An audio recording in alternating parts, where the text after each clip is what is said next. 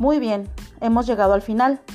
Como conclusión podemos observar que en efecto los videos educativos son objetos de aprendizaje, pues cumplen con los atributos necesarios, los cuales son reutilizables, accesibles, interoperables, durables y portables.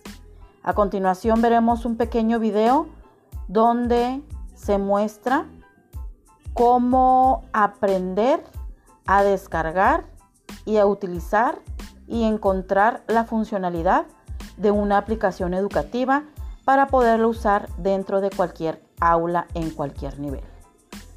Muchas gracias, nos vemos en la próxima.